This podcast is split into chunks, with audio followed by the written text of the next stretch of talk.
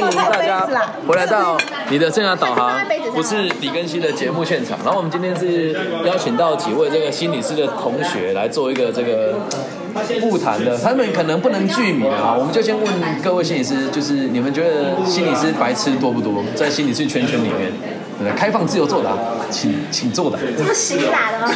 哎，没有人知道你们是谁啊，不用怕，这样好吗？没有人知道你们是谁，没有人知道你们是谁，对，你们觉得不用做回音处理还是什么？不会，不会，不会，不会有人发现的。对，你们就心里吃圈圈白痴多不多？多啊，当然多啊，超多的啊。那你们你们举个例子，因为平常就只有我在我的节目骂心理师，大家可能觉得他妈的不客观。那我今天遇到了一二三四四位心理师跟一位准心理师，然后横跨缅甸、马来西亚，然后美国留美，然后 我怎么都比美国留 没有没有吗？有吗？反正没有，随便了，没有知道我们是谁啦。对啊，然后还有这个人妻界代表，对，还有这个就是这个少女界代表，就大家来讲讲你们遇过真的没有脑袋的心理师有什么离奇的行为，我们可以分享一下。白痴的心理师啊，对啊，你们的我们被坑过啊来来来来，这样讲，每天都只有我自己在骂，今天我邀请大家一起来陈述这个事实。对，所以。可是你这么红，这个 podcast 会不会马上就被听到了？电视出来？不会啦，不会，不会，不会，放好吗？好了，那我要嘴，我要嘴四个字四个字，死无对证。而且我们现在已经混音过了，他们都混音过了，对，只有我没有混。我刚刚都给他们带变变声器，所以你们听到声音不是真实的声音。好，可以讲讲讲讲。我想，我想，蠢来吧，我真的觉得他不行。现在说话的是男心理师，只是变音而已。对，现在说话是男心理师。好，你说，你说，你说，上台他做到，做到，来来来，他真的很扯哎、来，请说。因为我真的觉得他行政不行，然后他的个案也不知道为什么连个案记录都可以性别写错、名字写错，这么拉风？对，然后他也不知道他写结他案记录，本身是盲包吗？还是？他他大概是只把所有的智力点在心机上吧，他就是会在办公室里面去玩那种玩弄人际关系，可能我在跟你说 B 的坏话，然后我去跟 B 说你的坏话，可是他行政不行，个案也不行，个案记录也没，呃，个案记录有写，但不知道在写什么，然后对结案记录也不写，然后他还跟我说，我不知道要写结案记录。哎，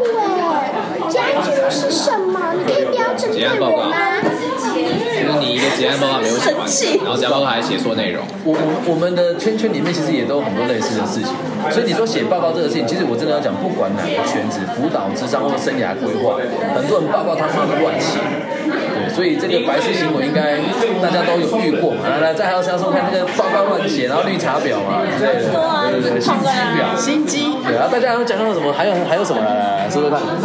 我觉得还有一个我觉得蛮重要的，就是就是这几年刚好同婚专法通过，那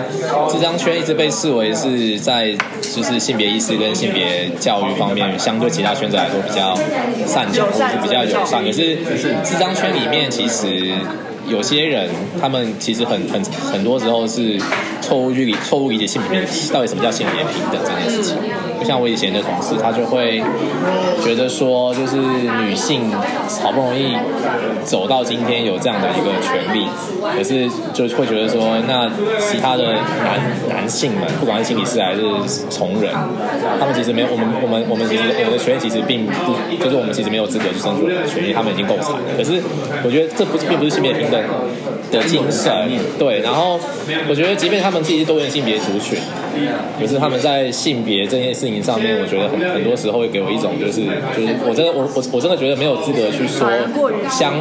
没有资格去说乡民自助餐，因为他们只会讲对他们有利的论述，然后会拿这个当挡箭牌，那别然后这张圈，因为本来就会我们的训练会告诉我们，就是我们会比一般人一一般人有一般人有更多的包容性包容性，然后又会觉得说就是多元性别族群少数族群是很辛苦的，所以我们会对他们有比较大的空间，可是他们会拿这个去压我们。有工具哦，干这个我太有这个我。真的觉得不行我每次在讲性平的东西的时候，真的，我现在在劳力发展组跟劳工局讲性平的时候，大家看到我都觉得哦，真的看到正常人，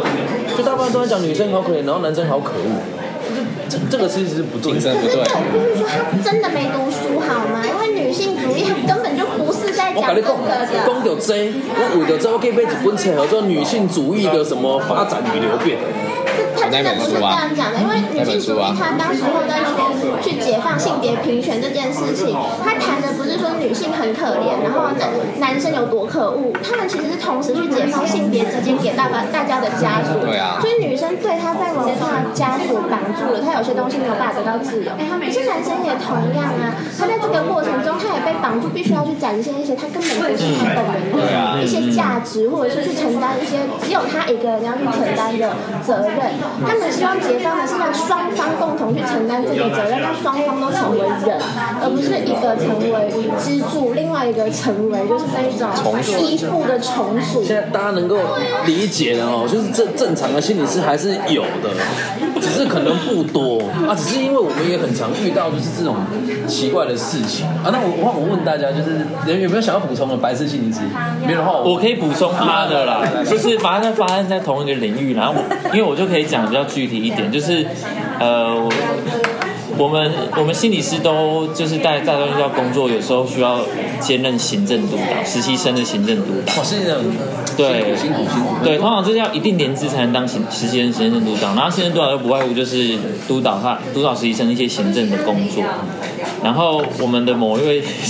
他他其实不是心理师啊，我这样是没有回答问题，他不是心理师没关系，就圈圈内嘛，他不是心理师，但但他是这个领域的，也是也是可以跟学生互动。不是心理是，但是在这个领域，所以社工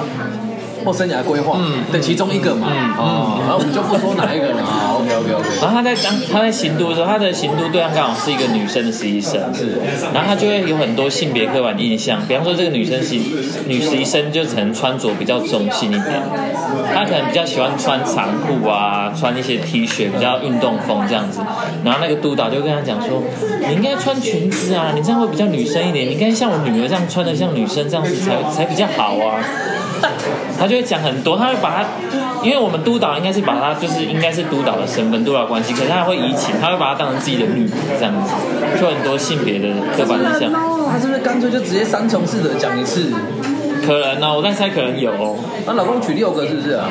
没有，没有，没有，没有。干，这真的不是只有我遇到哎。然后这个我可以再补充一下，就是因为就是那个时候碰到的状况，还有另外一个点就是我们这位同仁他很刻板，所以会让因为这张圈子就是男女比例失衡，女生比较多，男生比较少。那你异性恋的比例也是比较高嘛？那我们我们这些就是很多的男性律师们，有的时候还是很容易被贴上跟一般的一般性的圈子的人一样的标签，然后变成在办公室讨论的时候，我们有的时候会变成是。好像某某种程度上会变成被攻击的对象，比如说他就会跟我们说什么，哎、你们这些男生是不是平常不洗裤子？然后学心理师、社工师讲这种话，我就觉得说，你们真不洗裤子，你们跟他说那你怎么有没有换卫生棉啊？是就是你们你们就学性别平等教育，你们在外面办性平讲座，请讲师来讲，然后办性别闯关活动，像性别体验活动，然后你们自己在办公室里面讲这种话，我我好奇，为什么会有男生都不洗裤子的刻板印象？就是不知道，他家人我不知道，我不知道因为他的。先生可能比较对，搞不好是他情夫啊！哎，没有没有没有没有，反正没有知道是谁，我只会觉得说很很荒谬吧，就是我们在推性别平等教育、推情感教育，然后我们自己圈内的人讨论的这个样子，然后还拿这个来攻击自己的同仁，他就说男生都很臭啊，就例如说我那时候我跟他算是，他当然比我资资深啊，那那那时候我跟他同时要当行政督导，然后我们都实习生就两个嘛，然后他就说他要先选，他要先选女生，然后他就说因为男生很臭，所以他不喜欢选女生。他是不是有某一任的伴侣是没有洗包皮，还是没有割包皮？他丑到那么？Oh my god！哎，真的就是真的不理，不真的太懂为什么会这样。哎，所以那我们讲这么多，你们身为新一代的心理师，还有这个准备踏入这个圈圈的朋友，你们会不会想要推翻这一切？因为我一个人对抗这个世界已经很久了，太太疲累了，就你们愿不愿意加入这个革命军的这个行列里面？因为我的节目就是现在每累积播放数量大概在算起来应该有一百，然后全世界都有听众，然后大家都以前都以为台湾的心理是哦 very fucking professional，后来才发现靠根本就不是这么一回事啊。那你们会不会想要扛起这个大旗，向大家证明我们年轻心理是有自己的想法，只是真的很多老一辈人压榨你，有没有这种感觉？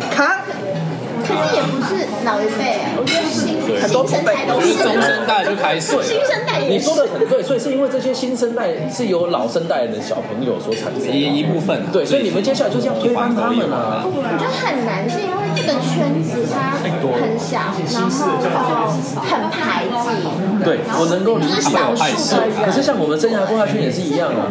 我们就是总要有一个人愿意扛起这个旗。像我现在就里外不是人，但我也不怕我不是，因为我做自媒体跟做生涯规划，他妈的是兴趣，这不是我的本意。可是你们可能是要在这个地方生存下去，但不用像我那么激进啊。对，你你就记得一个原则，就是他们会老，你们会长大。就有就一定要推翻他。就像我有时候说，像你们有些人可能在学校，可能在机构，你们就是要接下来能够当主管去推翻这些事情。对啊，就是我我今天在你上看到新希望，你知道吗？我真的一个人对抗这个圈圈已经到非常非常痛苦。对，那大家有没有有没有什么想要再跟我们讲说，心理师朋友有没有什么要跟我们讲？就是有没有想要，你有没有为就是想要有什么话跟一般大众说的？我觉得我的听众都蛮都是人都还蛮 open 的，嗯，因为我自己听到蛮多自己圈内的人，是就是被智障的经验有一些状有一些状况啊，所以我觉得就是对，其实很多。可是一般来说，我们一般大我们自己有我们自己可能还比较容易发现，或者是比较有办法感受到，就是。有异样，有异样。可是我觉得一般大众对这件事情可能有他的困难啊。一方面，心理师本来就是一个相对比较有权利的角色。那我觉得说就是很重要一点啊，不管你是谁，就是你在被智障的过程中，你的感受是重要的。那有的东西不一定是你做的不好，或者是心理师告诉你的不一定是对的。嗯，对，所以如果真的有一些不好的，有一些不好的感受，就是要尊重你的感受。然后像有一点是我想要问大家，因为我其实个人的，我们不能讲智商啊，我讲智商我会被告，所以我现在我是因为这样我才开自媒体，因为之前有人某个智商所是我们中部蛮有名的，他的个案来找我之后，我没有跟他收钱，然后就顺便削了他的心理师一顿，回去那现实又跟我讲说你这样是违反心理师法，我去翻，哎靠，我还真的违法了，是啊我不能收钱，所以呢，我做自媒体我收钱就不是因为智商在跟他收钱，然后我觉得就是呃，你们会不会在知这个也是我想问的，因为我们认识心理师其实也不多，我在做生涯规划，他来不管是任何的问题，就是从个体性来讲，就是说工作、交友跟爱情，所以我一定解决他工作的问题，其他的我会放在比较后面，然后我会给出他很具体的建议，下一步该怎么做。那心理咨询好像不谈都是好几次的这种感觉，对，那你们会觉得就是你们在做也会分成好几次，还是会觉得想要一次可以把事情解决？因为这一点我我觉得好像我们的想法跟大部分心理师都不一样。对，你们觉得呢？就是要看目标的深度到哪里，还有他问题的主题是什么啊。如果这个问题本来就可以在一节课里面解决，那当然不需要很多次啦。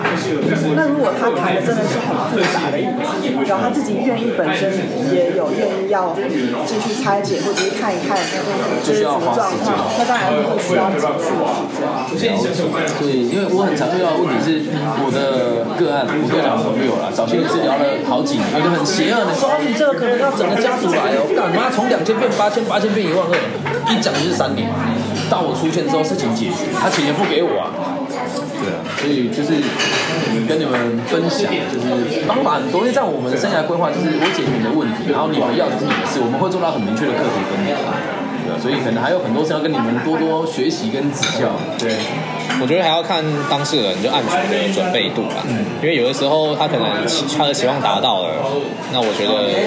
那这个这个我们的任务就是完成了。那当然有些心理师会觉得有些东西他还想要继续谈，就是建议大家要不要继续谈。然后这个我觉得就是回到当事人到底有没有这个然后，这个就是每个心理师做法都不一样。其实跟学校也有关系。对啊，对啊对啊，跟学校也有关系。还有就是是是在大专院校还是就是在外面在外面也会有关啊。那很邪恶的是，像在社区，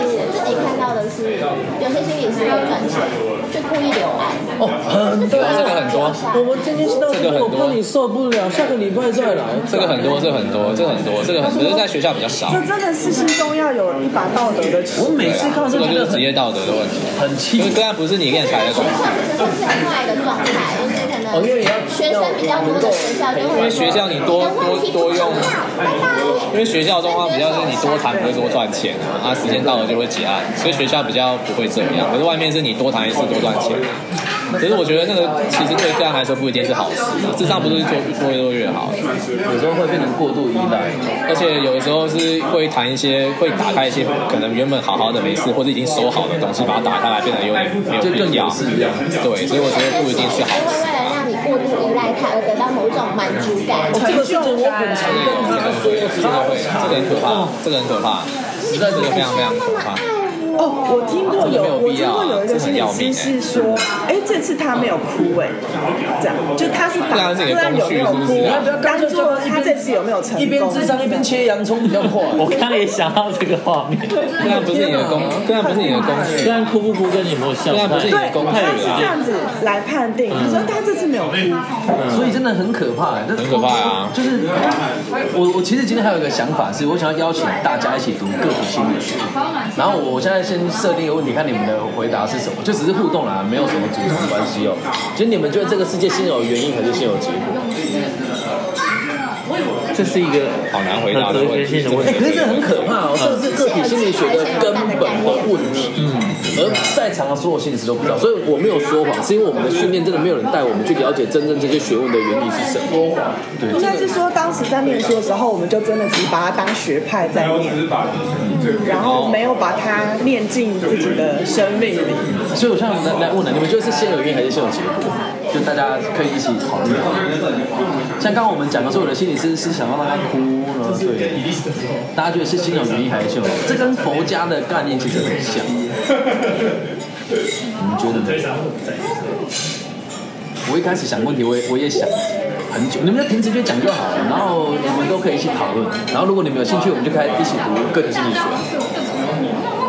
觉得是结果跟结果之间的互动，结果跟结果之间的互动，就是它就会是，就是我来到我们面前的永远都是结果，我们看到的都会是一个就是最终的样子，是是是暂时性最终的样子。对所以我们会去追溯它的根源到底来自于什么。通常追溯它的根源的时候，就会发现它是另外一个结果。哦，对你就是很典型的弗洛伊德的这种想法。诶、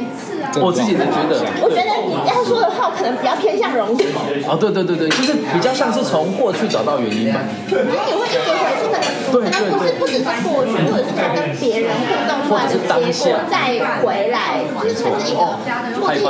循环的过程。没错没错没错，好，那大家的想法是什么？因为我刚刚在想到后面就是一个太两太极我我也我也是我也是这样，我也想到太极，然后一个圆圈，可是在，对对对，好，那我想到哪一个是先出现的？想到的因为这个这个就是个体心理学的的这个核心理念叫目的论。结果因为目的对，就是目的论对啊。，阿德讲目的论啊，对，就是你看像这样讲，我们就大概就知道。啊，那你们觉得现在如果真的要讲哪个会先出现，如果真的要分个先后的话，以我们都是成年人的角度来看，对小朋友我们当然就不谈嘛，我们这样都是成年人了，有我自己的自自主的自我的能力，不被操控，不被左右。有目的才有行动。所以那这样我觉得是先有原因的，原因就是动机啊，动机才会产生结果。对，好，那那么问题来了哦，这个就是这样，一个人的目的会决定他的性格跟回忆的塑造的能力。一个人的目的会决定他的性格跟他对回忆塑造的能力，所以在个体心理学还有我自己的角度跟释迦牟尼的角度，他就是一个真的存在的人，都是先有结果才有原因。因为你就像我们去带一个孩子回溯他的童年，就算两个意思是说，就是因为我们有了这个结果跟目的，所以我们对于事件的诠释会因为我的这个目的而回去看解释这个原，因。这个是比较大的说法。那如果以比较小的说法，是为什么我们现在会聊天？对，你们觉得为什么？因为我讲的东西你们有共鸣，你们讲的东西我有共鸣。我们有一个共同的目的是希望自在自己的专业可以更前进一点。可是更浅的、更深层的东西，可能没有发现，是我们都是为了让社会更安定而从事这份工作。所以我们有共同的结果，因此我们能够聊。那其他的心理师不能聊，就是因为他们没有想让社会更好，所以根本就不能聊。所以从阿德勒角度出发，是先有结果才有所以如果大家有兴趣的话，真的要个人心理学很棒啊，就是大家可以一起来读。虽然我不是心理师，但我觉得今天遇到很多愿意交流跟阅读心理师，我觉得很开心的。对，然后如果你们有兴有兴趣，可以先听我的自卑与超越的解释，还有被讨的勇气，节目里面都有啊。你们我我很期待你们用你们的方式解释个体心理学。对，就要跟这样跟这样台湾的心个理智商的那个心理师会有个狗屎，对，所以就靠这群心理师来做一个突破。对，那不要怀疑，就是那个某个协会就讲你，对，你们要加油，不要再删我留言，好吧？要给你的心理师。好，大家有没有什么要补充？没有，我们就到这个地方哦。谢谢大家，谢谢大家，谢谢大家，谢谢谢谢。